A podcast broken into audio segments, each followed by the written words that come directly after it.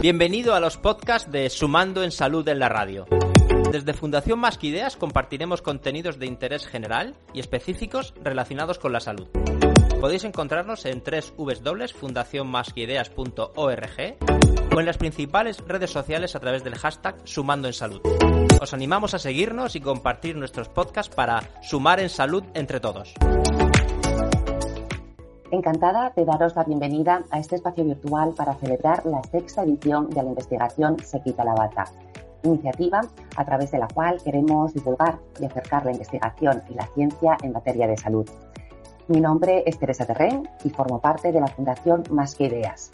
Y hoy hablaremos de biosimilares. Muchas gracias a las entidades que apoyan también de manera altruista esta iniciativa, a la Asociación Española de Biosimilares y a la Sociedad Española de Anatomía Patológica y por otro a las empresas MSD y Pfizer por la confianza en esta iniciativa, ya que con sus aportaciones contribuyen a hacerla sostenible y continuada en el tiempo.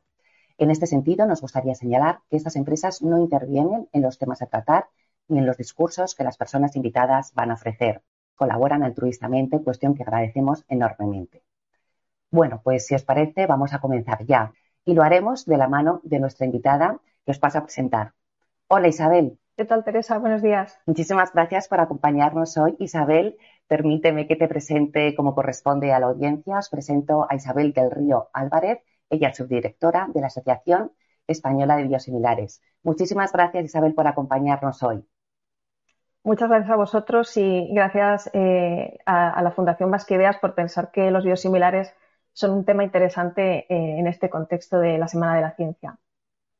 Pues sin duda, sé que lo son porque además siempre nos surgen eh, muchas dudas. Pero antes de pasar a hablar de biosimilares, eh, hoy estamos hablando de quitarse la bata en el sentido de acercar eso, la investigación y la ciencia a la sociedad.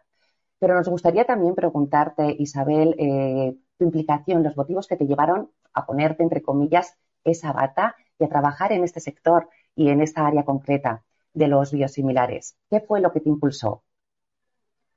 Pues lo cierto es que yo llevo ya mucho tiempo con la bata puesta en, otra área de, investigación y para mí no es ajeno ¿no? esto de, descender la ciencia un poco al, nivel de los, al nivel más general de los ciudadanos.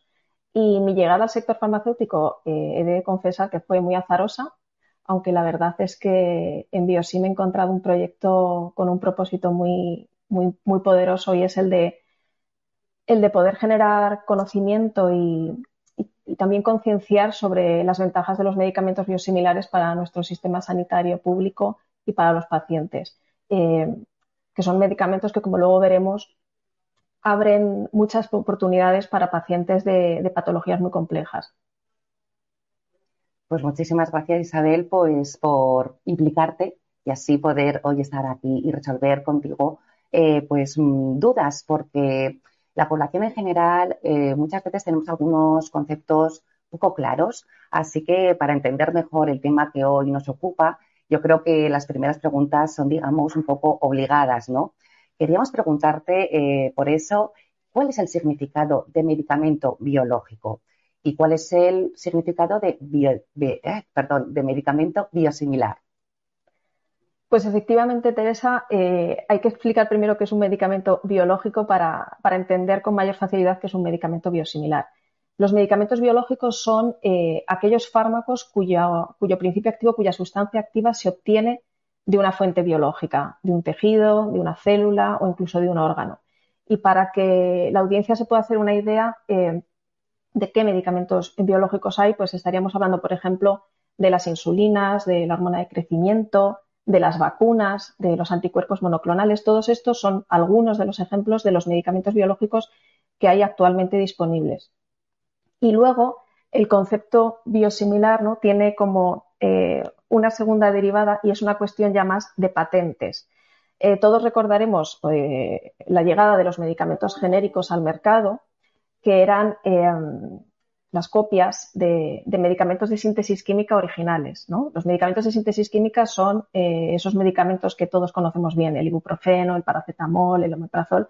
Bueno, pues cuando los periodos de, protección de la patente de esos medicamentos finalizaron, aparecieron otras muchas alternativas de ibuprofeno, de paracetamol en el mercado. Lo mismo ha sucedido con los medicamentos de origen biológico, que cuando han ido finalizando los periodos de protección, han ido apareciendo competidores en el mercado y el nombre que se les ha dado es de medicamentos biosimilares, por lo que biosimilar es más un concepto regulatorio que un concepto científico, porque al final un medicamento biosimilar es un medicamento biológico. Ah, vale, pues entonces ahora entendemos eh, perfectamente la, la diferencia. Y ahora que hablabas de esos otros medicamentos, también nos surge la duda. ¿Un medicamento biosimilar es lo mismo que un medicamento genérico? ¿Cuáles son las principales diferencias? Pues, como decía, medicamento biosimilar y medicamento genérico comparten que son medicamentos fuera de patente, que son, eh, son sinónimo de competencia. Pero, como decía, los genéricos son las copias de los medicamentos de referencia o de los medicamentos originales de síntesis química y los medicamentos biosimilares son em, las copias de los medicamentos eh, biológicos pero eh, luego entre ellos son muy diferentes, como lo son los medicamentos de síntesis química y los medicamentos biológicos. En primer lugar, em, que para desarrollar un medicamento biosimilar hace falta, eh, hacen falta mucho más recursos eh, materiales y, y también hace falta mucho más tiempo. Son medicamentos mucho más complejos en cuanto a sus estructuras y su caracterización que los medicamentos de síntesis química, que los genéricos. Esto obviamente repercute también en su precio. El precio de los medicamentos biosimilares es mayor que el, precio de los medicamentos genéricos. Luego, además, también hay una diferencia importante y es que los medicamentos genéricos se prescriben por su principio, por principio activo. Cuando vamos al médico, pues nos prescriben ibuprofeno o paracetamol. Pero los medicamentos biosimilares, por ser medicamentos biológicos, es decir, como todos los medicamentos biológicos, se prescriben por marca comercial. Esta es otra diferencia también entre genéricos y biosimilares. Y ahora que nos hablabas de esa eh, complejidad para desarrollar un medicamento biosimilar, queríamos eh, preguntarte por, qué o, cómo se decide qué, biosimilar desarrollar. Esta es una decisión, eh, obviamente, de los laboratorios farmacéuticos, de los laboratorios desarrolladores. Y obviamente apuestan por aquellos medicamentos o apuestan por desarrollar medicamentos biosimilares de aquellos medicamentos de referencia que han demostrado eh, pues ser eh, medicamentos de primera elección en las patologías, que son medicamentos ya con mucha experiencia en cuanto a eficacia y seguridad, y por lo tanto, pues hay un, eh, hay un mercado ya consolidado en el que ven un cierto interés comercial. Y, por ejemplo, cuando se realiza un medicamento, ¿no? pasa por una serie de, ensayos clínicos antes de esa aprobación. En el caso de los biosimilares, ¿se hacen también esos ensayos clínicos y se siguen los mismos estándares de, exigencia? En el caso de los medicamentos biosimilares también se realizan eh, ensayos clínicos. Lo que pasa es que tenemos que pensar que el medicamento biosimilar es en esencia lo mismo que el medicamento eh, de referencia, con lo cual eh, si el medicamento de referencia lleva ya una larga trayectoria en el mercado, ha demostrado ya su seguridad y eficacia, no tiene sentido volver a pedirle a un laboratorio que está desarrollando un candidato a biosimilar todos los ensayos clínicos que en su día eh, hizo el laboratorio del medicamento de referencia. Se le requiere lo que se denomina un desarrollo clínico abreviado. Pensemos también que, por otra parte, no tendría mucho sentido eh, exigir todos los mismos ensayos clínicos porque eh, los ensayos clínicos con pacientes son muy costosos en, recursos, en tiempo y esto también impactaría directamente en el precio del medicamento biosimilar y luego también en el tiempo de, su lanzamiento al mercado, con lo cual tardaría más en entrar competencia en ese nicho de mercado, con las desventajas que esto llevaría. Claro, nos hablabas ahora de la eficacia y la seguridad del medicamento de referencia y comentabas que el medicamento biosimilar entonces tendría la misma. ¿Es así o hay alguna eh, diferencia que debamos conocer? Los medicamentos biosimilares son comparables en términos de eficacia y seguridad al medicamento de referencia. Y es una cuestión que además eh, avala la Agencia Europea del Medicamento, que es la encargada de la evaluación de los medicamentos biosimilares. Ah, pues mira, ahora que me comentas esto, eh, hay otra cuestión que también nos gustaría conocer y es eso, el proceso de aprobación de su uso y comercialización de los medicamentos eh, biosimilares. ¿Qué proceso es o, cómo se, llega a, tener ese producto, digamos, en el mercado? Cuando un, laboratorio de, cuando un laboratorio farmacéutico quiere desarrollar un medicamento biosimilar, lo primero que tiene que hacer es demostrar que eh, su candidato biosimilar es comparable en términos de calidad, eficacia y seguridad al medicamento de referencia. Y para ello lo que tiene que realizar es un exhaustivo ejercicio de comparabilidad en el que se eh, compara la estructura, la actividad biológica, la eficacia y la seguridad con el medicamento de referencia. La agencia europea evalúa todos estos resultados y es el que, la que al final da una opinión positiva y, eh, eh, aprueba, digamos, el medicamento, aunque luego es la Comisión Europea la que autoriza su comercialización. Y esto es, en general, a nivel europeo para todos los Estados miembros. La cuestión es que luego para la comercialización, al menos en el caso de España, el laboratorio que tiene ya el, visto bueno de, la Comisión Europea tiene que negociar con el Ministerio de Sanidad ya cuestiones relativas a la financiación del medicamento. Y una vez que se llega a ese paso, en teoría ya están hechas las pruebas de eficacia, de seguridad, y entonces comienza a, a comercializarse. Efectivamente. Efectivamente, cuando un medicamento, perdona Teresa, iba a decir que cuando un medicamento biosimilar ya está disponible en el arsenal terapéutico en nuestro país, significa que tiene las garantías de, eficacia y de seguridad por parte de la Agencia Europea y que se puede eh, prescribir con total confianza.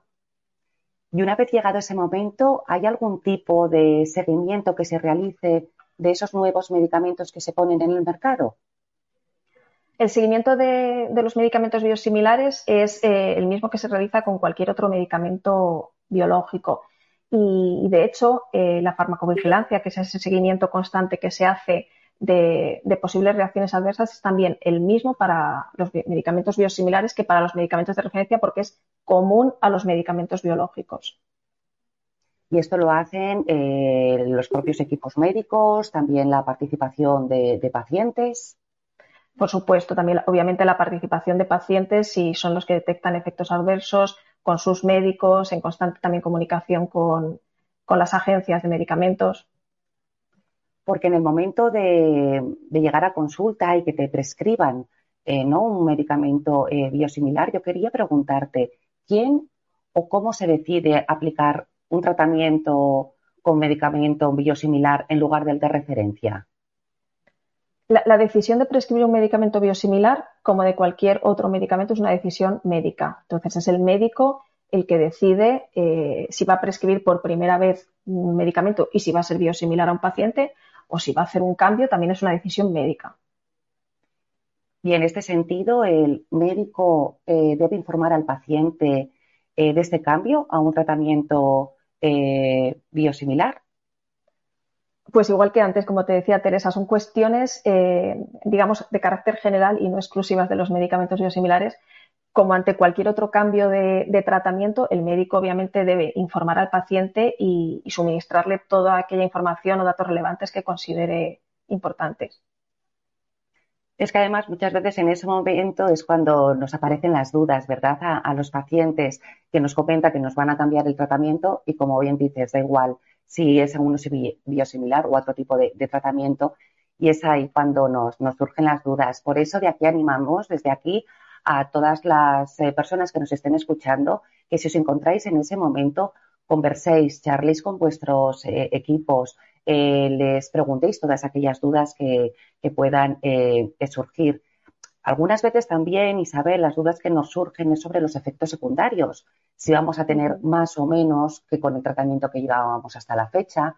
Eh, podemos entender que por todo lo que nos estás contando, que un medicamento biosimilar tiene los mismos eh, efectos secundarios que su medicamento de referencia. Totalmente. Los, efectos adversos que se pueden esperar de un medicamento biosimilar son los mismos que del medicamento de referencia y en este sentido, eh, os puedo ofrecer un dato, ¿no? Y es que en los 15 años que llevan ya los medicamentos biosimilares en Europa, el sistema europeo encargado de, vigilar esos efectos adversos no ha encontrado diferencias eh, relevantes ni en cuanto al tipo, ni a la gravedad, ni a la frecuencia de los efectos adversos de los medicamentos biosimilares y de los medicamentos de referencia.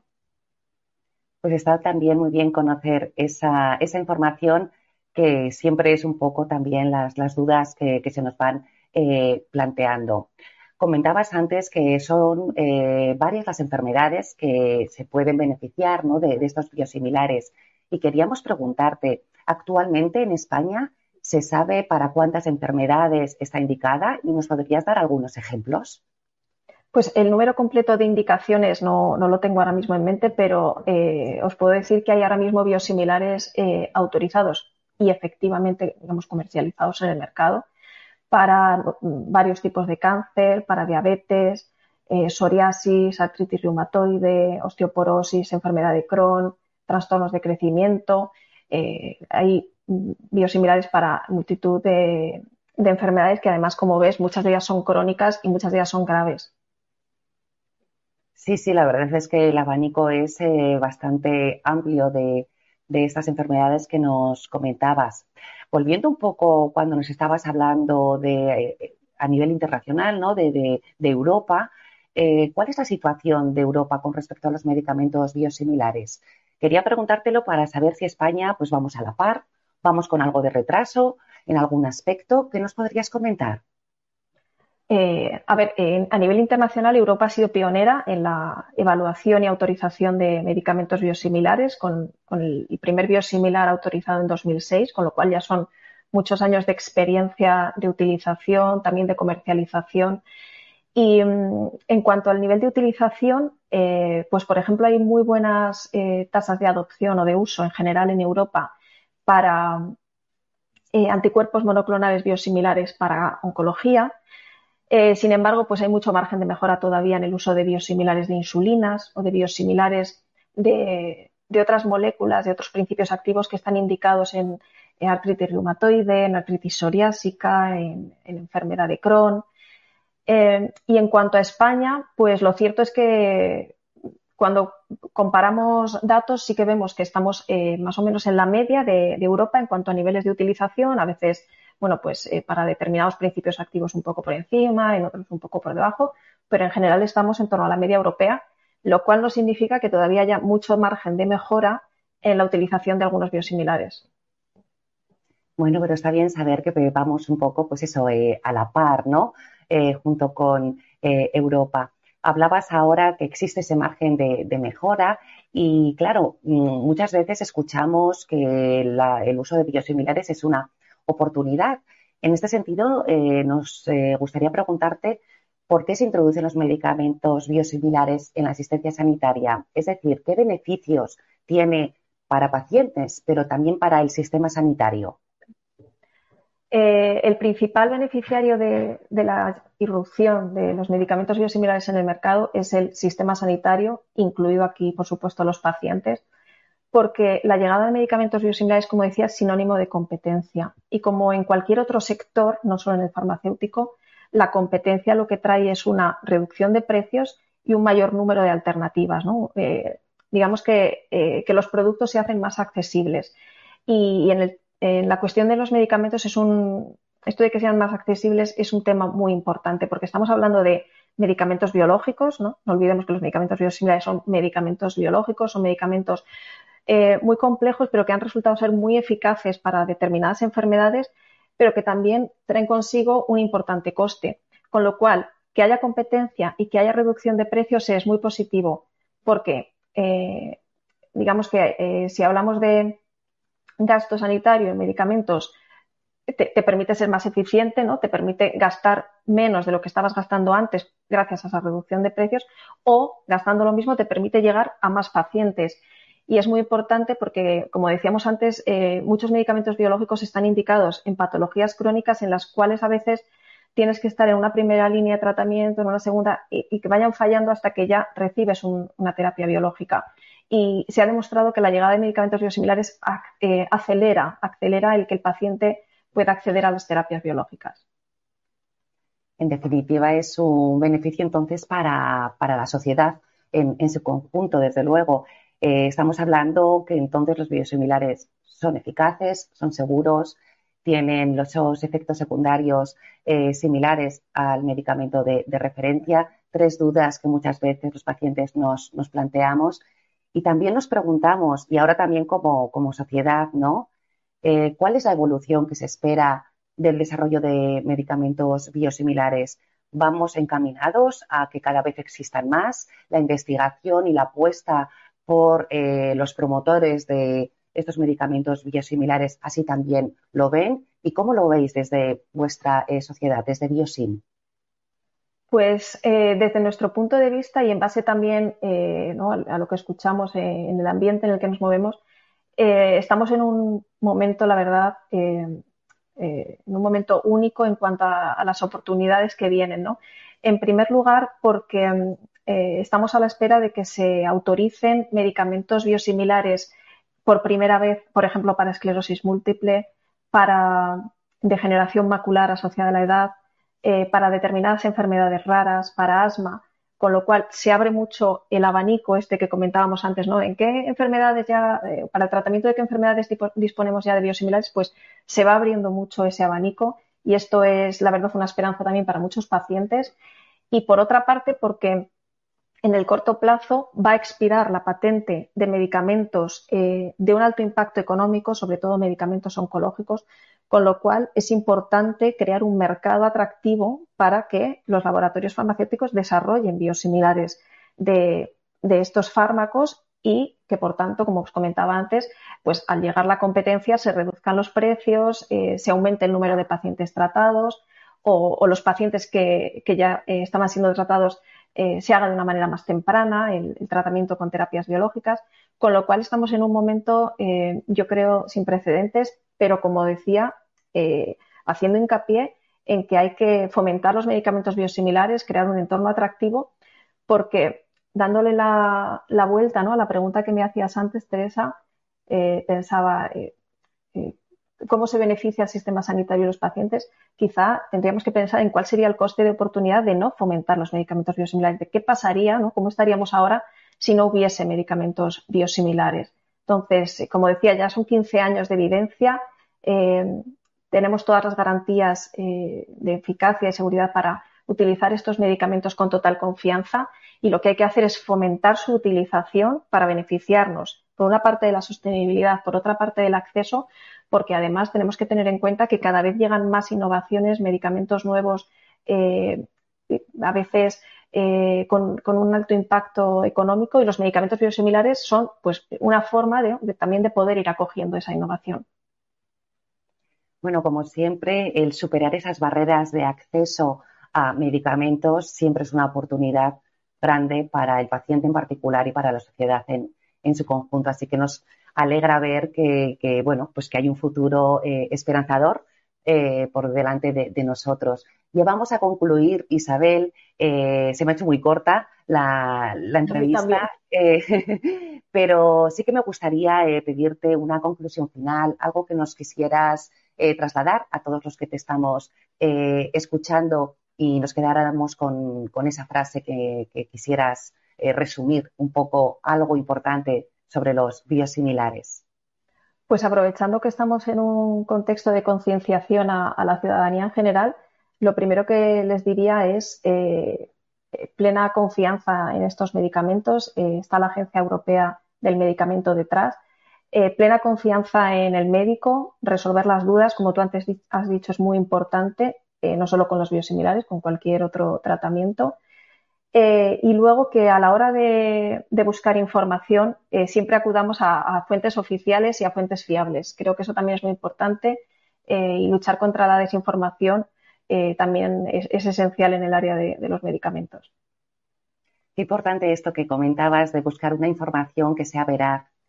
Desde aquí animamos a que todo el mundo, cuando vayamos a buscar una información, veamos de qué fuente viene. Es muy importante, como comentabas tú, Isabel. Y bueno, hoy con, esta entrevista tuya, pues desde Más que Ideas, junto con, también con, con ese aporte de un poquito más de información para conocer y descubrir qué son los biosimilares. Muchísimas gracias, Isabel. Ha sido un placer y un privilegio eh, hoy contar contigo en, esta entrevista. Gracias por, ayudarnos a, conocer más y mejor este tipo de, medicamentos. Muchas gracias a ti, Teresa, y gracias a la Fundación Más que Ideas. Esperamos que os haya gustado. Si es así, os animamos a que lo compartáis en vuestras redes sociales. Nos escuchamos pronto en otro podcast de Sumando en Salud en la Radio. Muchas gracias.